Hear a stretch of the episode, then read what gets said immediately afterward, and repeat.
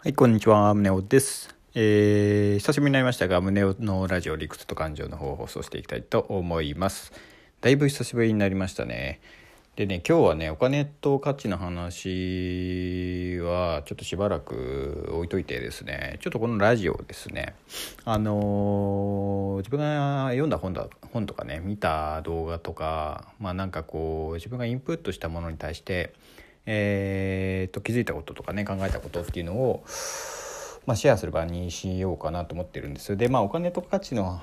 話に関してはお金に対する何てうかなインプットっていうのをいろいろ増やしていきたいなっていうふうに思っているのでまたあのーそのインプットをねした時にね あのやっていきたいなというふうには思います。で今日は何を紹介するかっていうとまた小説をちょっと読んだんですよね。えーと今回読んだのはね「コンビニ人間」っていうね、えーこれも芥川賞を取っている、えーと小説なんですけど、えーとこちらを紹介したいと思います。えーと2018年ぐらいに初版が出ているので割と最近な小説になるんですかね。で「コンビニ人間」読んだこともあると思うあ読んでたことがある人もいると思うんですけどえっとね、まあ、僕はどう読み解いたかっていう話をまずするとですねあのー まあこれもねあの前紹介した火花、えっと又吉さんの火花同じく芥川賞を取っている、えー火花と僕は同じようなちょっと文脈をあで見たんですけど最終的にはこの主人公の古倉さんっていう人がですねコンビニ店員として働いていく中で、えーこの古倉さんっていうのはえーっとねまあ、ちょっと要は周りからすごく変だっていうふうに思われていて、えーいわゆるなんていうかなあ普通じゃない変わった人っていうふうに見られていて家族からもどうしたらそれが治るのかっていう目で常に見られていくと。で、えーその古倉さんが居場所を見つけたのはコンビニ店員としての場所でありで最終的にはえっと、自分は人間ではなくコンビニ店員なのだっていうことに、えー気づいてですねその最後にねそのコンビニの窓ガラスに映る自分の姿を見て、えっと、甥い子が生まれた時のなんか生命の誕生を感じるまあこう鮮度非常に、えー色濃く感色濃く感じるっていうところで終わるんですよ。でえー、とそれを見て思ったのはやっぱこれもこの物語もやっぱね自我の確立というかね自我の発見の物語だなというふうには思ったんですよね。で僕そんなあんまり小説読んだことあまああるんですけど えっと、まあ、ちゃんと読んでなかったんですけどえー火花とコンビニ人間ををまあ、読んで思ったのは この主人公が自我を形成していくっていうのは一つのというなんていうかな。うん文学作品っていうか小説の一つのこれパターンなんだろうなっていうのはまず思いましたね。その自我の自我を発見していく。あ私ってこういう人間なんだよなっていうふうに、えー自覚していくとか私ってこうじゃんっていうのを見つけていくっていうのが、まあ、一つのえー、となんていうかな。パターンっていうかな。テンプレート、えーっていうか、まあ、結構割とあるんだろうなっていうのは思いました。まあ僕がそこに、えー焦点を当てているだけっていうのもあるかもしれないですけど自分を発見していくっていうのが、小説の一つのパターンとしては、あ、るんでしょうねと。でいや火花とコンビニ人間はどう違うかっていうとですね主人公の古倉さんはですね、圧倒的にその普通とか世間とかそういった世間一般のマジョリティに対して、えー自分というものを見つ、えーまあまあなんていうかなあ見つけていくんですけれども、えーっと火花っていうのはあそう。だからコンビニ人間の主人公の古倉さんはねなんかすごく変わった人間なんですよ。変わった人間。でも、えー、と火花の方はえーとね、主人公の徳永ってやつはですねどちらかというと、まあ、平凡というか、まあ、どちらかというと普通なんですよ。でその徳永が憧れる師匠の神谷っていうのがどちらかというともう本当に異端というか、えーと変わっていて、えーどちらかというと古倉さんみたいな人間なんだけど、えー神谷さんはね周りから慕われるっていうか、うん、慕われるんですね。で神谷はえー人間である前にも芸人みたいな人なんですよねだから古倉さんと同じように、えーと人間である前にコンビニに、えー店員店員ということを自覚して生きていて、まあ、さらにそれがまあ何ていうかな、まあ、いろいろ問題を起こすんだけれども慕われていたりするわけなんだけれども、えーそうだから、えーでその火花の主人公の徳永はその異端である神谷さんに憧れるんだけど憧れて憧れて憧れてそこを目指すんだけどやっぱり、えー、突き詰めた結果神谷さんみたいにはなれない。要するに私は芸人にはなれないんだっていうことで、えー、っと自分らしい人生っていうところを見つけていくわけなんですね。だから、えー、火花がその神谷というその、えー、異端に対して自我を見つけていく。だから、えー、見つけていくことに、えー、様が描かれているのに対してまコンビニ人間っていうのは、まあ、そのえどちらかというと世間一般のうんとなんていうか常識とかね普通とかっていうものに、えー、迎合しようとしたんだけれどもできなかったどっちかというと異端っていうかね変わった人の自我の確率の物語なので、えー、焦点が当たっている場所が違うんですよね。うん、っていうのがまああ違いかなというふうには思います。でえっとねあとこの小説のね大きなもう一つのテーマは何かっていうと普通とは何かとかね変わってるとは何かっていうのをやっぱテーマとしてあるかなっていうのは僕は思いました。ででこの普通とは何か変わってるとは何かっていうのはをすごくなんかねこの小説で新しく気づかされたこととして僕が感じたのは、えー、普通っていうのはね、えー、そうそうあのね偏ってるっていう変な人っていうのは偏っているっていうふうに思いがちじゃないですか。つまり変な人が偏っていて普通の人は偏っていない人だっていうふうに思うのが普通だと思うんですけどそうじゃないんだなっていうのは分かったんですよね。えー、っとこれどういうことかっていうとね、えー、結局このコンビニ人間は常にその主人公の古倉さん視点で世界を捉えて、えー、いるので、えー、っと例えば、えー、古倉さん以外の世間一般の、えー、世間一般の人がする行いに対して古倉さんはそれ変だなとかってなんでそんなことするんだろうっていうふうに思うっていう描写が非常に何回も対応されるんですけどその一番印象的な例としてうんとね幼少期にね公園で遊んでたら子供の時ね、えー、と公園で遊んでたら鳥が死んでたと鳥が死んでてその死体を見つけた古倉さんはどうしたかっていうとお母さんにその鳥の死骸を持っていてこれを焼いて食べようっていうふうにお母さんに言うんですよ。だからなぜならそのお父さんが焼き鳥が好きだから、えー、この鳥ははもう死んでいるので焼けば焼き鳥ができるよっていうのをお母さんに伝えたらお母さんは驚いてでしかも周りの子供とかね、えー、ママとかがね寄ってきてそんなことしたらかわいそうみたいな感じになり最終的にその周りの人たちはどうしたかっていうと,、えーと、その死んだ鳥をですね えー、土に埋めて、えー、お墓を作ったんですよ。でそのお墓を作る時にいろんなね、えー、近くにあるね花とかを添えたと。でその花を見ていて見て古倉さんはどう思ったかっていうと うんと、まあ、結局その動物の死骸の上に、えーと、いろんな花の死骸が添えられていたっていうふうに見るわけ。だからつまりなぜ 鳥はかわいそうでえっ、と何て言うかな。うんと花はかわいそうじゃないのか。要するに古倉さんから見ると全部同じなんですよ。動物と植物っていう違いはあれど生き物なんですよね。生き物を殺してるっていうことには変わりはないし、えー、死んでいるっていうことについては変わりがないのに鳥はかわいそう、えー、花はかわいそうじゃないとかね。そういう えー、それが不思議だなっていうふうに見てるわけ。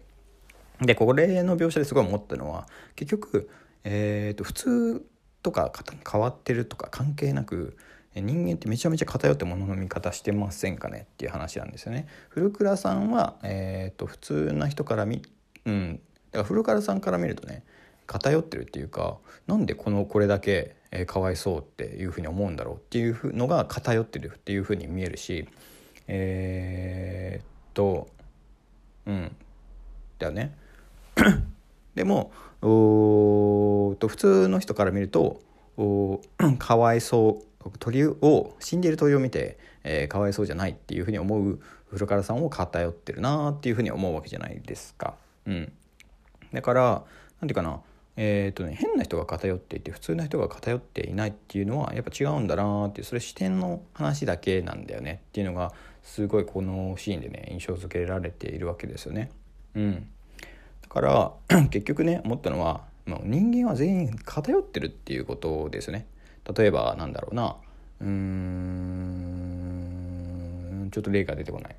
えー、偏ってる。偏ってる。うん偏ってるんですね。例えばうーん人間と同じようなあ例えば哺乳類。だと親近感が湧くので親近感が湧くので例えば感情移入して、えー、なんていうかな。あすごいかわいそうって感じたりっていうのも偏っているしなんだろうなえー、っと特定のね異性に対して好みがあるっていうのもまあ偏ってるっていうことですし基本的に全員偏ってるんですよね偏っている。でじゃあ普通とか変とかっていうのは何かっていうと結局ね普通な人たちって、えー、ある方向にね偏ってる人の集まりが、まあ、そのグループ内で過半数を超えているっていうだけだと思うんですよ。うん、例えば3人いたら2人が同じ方向に偏っていたら2人は普通になるで1人が変っていう風になるだけじゃないですか。なんですよね。だからうんそうなんだよね。だから全員偏ってるんだけどどういうふうにグループ分けするかによってその普通とか変とかっていうのは変わるっていうことなんだよね。っていうのがすごくねあの分かりやすく描かれているなというふうに思いました。うん、でだから、えーと、僕がこの小説読んであのすごくあの大事だなっていうふうに思ったのがまあ3つあって1つ目はやっぱその誰もが偏りがあるということの理解ですよね。自分も偏りがあってものを見ているんだっていうことですよね。でそれはね結局なくせないんですよ。偏りっていうのはなくせない。よくなんか普通だとか変とかねうんとかって言った時にその偏りをなくそうなくそうっていうふうに思うんだけども基本的にそのやっぱなくならないですよ偏りっていうのは脳の構造としてで人間の最大の特徴はその偏りを持ってものを見るっていうことなんですよねそもそも。その偏りっていうのは英語で言うと何て言うかなバイアスっていう言葉に相当するんですけどバイアスがあるから、え、人は言葉を覚えられるらしいんですね。まあ、これあの僕最近ハマっているゆる言語学ラジオっていうラジオの方でも赤ちゃんのね母語習得をどういうふうにするのかっていうその仕組みについてやってたんですけどそこでもやっぱりそのバイアスっていうものが非常に大事だっていう話は出ていてでやっぱそのバイアスがないと人って思考できないんですよね予想とか推測とかそういうことができないんです。人間の最大の特徴はそもそもそのバイアスであり偏りであるっていうふうにあのうんまあ、認めるっていうかさその変えられないもんだっていうふうに認識した方がいいかなっていうふうには思うんですよね。でそうした上でじゃあえー、っとねまあ普通とかね変とかっていうのは要するに場所で変わっちゃうので場所でどういうグループで関わるかによって変わっちゃうのでっていうことだよね。うん、だからそこの普通とか変とかね、えー、気にしてもしょうがないんじゃないかなっていうふうに思うわけですよ。うん、だからなんか、うん、普通とかね変とかよりもうーんとねどこでねそのどのように過ごしたら、自分は幸せなのかなとかっていうふうにやっぱ考えることの方がやっぱ大事なんだよねっていうのを、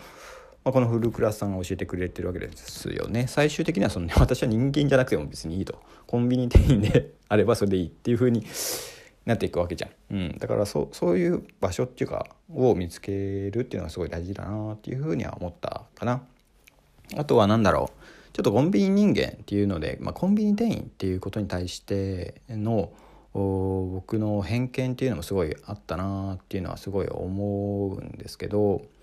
えー、すごいこれは個人的な話になるんだけどうんちょっとコンビニに対して僕は思っているのは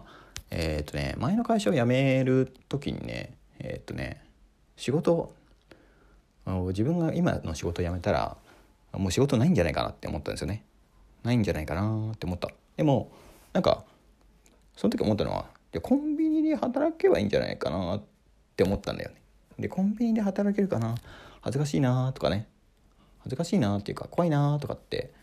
えー、思ったんですよ。だからなんかコンビニで働くっていうことに対する見方っていうのがなんか自分の中で発見したんですけど、えー、ついこの間ねえっ、ー、とね古典ラジオっていうラジオを聞いてたらあのコルクの佐渡島さんがゲストで来ていて、えー、そこで佐渡島さんが自分の感情と向き合ったりその授業がうまくいかなかったりする時に僕は結構なんかコンビニで働けるかどうかみたいなことは思うようにしてるみたいなことを言っていてあもしかしたらこれって男性に特有の職業偏見っていうかな？うん何ていうかな、えー、コンビニに対する職業の見方はなんかあるのかなっていうふうにはちょっと思った。だからコンビニっていうのを引き合いに出すっていうことは何らかの理由があると思うんですけどうん。これ結構男性あるあるなのかなっていうふうには思いました。ちょっとコンビニつながりで話してますけどね。で佐渡島さんがどういうふうに、えーと、コンビニを捉えてコンビニで働くということを捉えてそれを言ったかは僕は分からないんですが、まあ、僕はですね基本的にはうーんとねまあ多分その会社を辞める当時はコンビニで働くっていうことを若干バカにしてた可能性がありますね。可能性がある。うん。うん。だね。でで自分の方仕事の方が価値が高いっていうふうに多分思ってたんだろうね。うん。まあ、僕はコンビニの店員の時給がいくらか知りませんけど。うん、うん。まあ、そういうふうになんかちょっとジャッジしてたんだろうなっていうのはすっごい思いますよね。うん、でもなんだろうそれからまあ数年経って思うんだけど、まあ、自分がねいろんなことをややってみて思うのは結構ね結局ね自分できることとねやっぱねできないことっていうのはめちゃめちゃあるんですよ。できないことっていうのはめちゃめちゃあってえその一つは例えば僕多分レジとかあのね無理なんだよねでコンビニ僕毎日行くんですけどコンビニの何て言うかなの仕事ってすごく汎用性が高いっていうかいろんなことをやるじゃないですか。えーと、レジ打つし、えー、挨拶するし接客するしえーと、何て言うかなお金を扱うから、まあ、数字も扱うじゃないですか。あと、まあ、データ入力をしたりとかねあとは何料理するじゃんあの物をあげたりさなんかするじゃん。だからすごく汎用性汎用的っていうかバラエティに富んでいるなっていうふうに思っていてその僕ねバラエティに富んだ仕事ってすごい苦手なんですよだから僕から見るともうすごいコンビニ店員さんってすごいなとか、まあ、スーパーの店員さんとかもそうなんだけどすごく何て言うかなあのいろんなことをできる仕事だなと思って僕はもう単純に尊敬するっていうのが今の見方なんだよね。だからうーんコンビニ店員できるかなっていうのは単純になんていうかなあの恥ずかしいとかっていうのはもう今はなくて何て言うかなそんなすごい仕事を僕にもできるんだろうかっていうふうに今は思ってるんだよね。うん、なんかそんなあ今のはその自分の変化、えーと、考え方の変化とかっていうのも踏まえてこのコンビニ人間の中に登場する人物を見た時にまあ何とかな。まあ、そこでもさコンビニ店員で働くことっていうのは何とかな。うんすごくないっていうかなんかすごく偏見で見られるわけなんで今今でもコンビニでバイトしてるのみたいな風に見られたりとかするんだけどうん今今読んでるとうんなんかその偏見ってすごくくだらないなっていうのは思うしでも僕も数年前だったらやっぱり、えー、コンビニ店員を多分ジャッジする側の人間だったんだろうなって思うからその場所とかね価値観が変わるだけでもう考え方って変わるしね。うんだからあんまりなんかあの人はこう思ってるとか普通はこう思ってるとかあ絶対みんなにこう思われてるとかってあんまり考えても意味ないんじゃないかなっていうのが、まあ、個人的に、えー、振り返ってみても思ったことかな。うん、っていう感じで、ね、僕はコンビニ人間を読んで思いました。まあ、すごくねあのサクッと読めるし何て言うのかなあの描写も飽きさせないというか面白い感じでスラスラ読めちゃったんでもしねまだ読んでないっていう人は読んでみるといいんじゃないですかね。であとはまあもしもう私も読みましたって人がいたらなんかちょっと感想とかもらえると嬉しいです。というわけで終わりたいと思います。じゃあね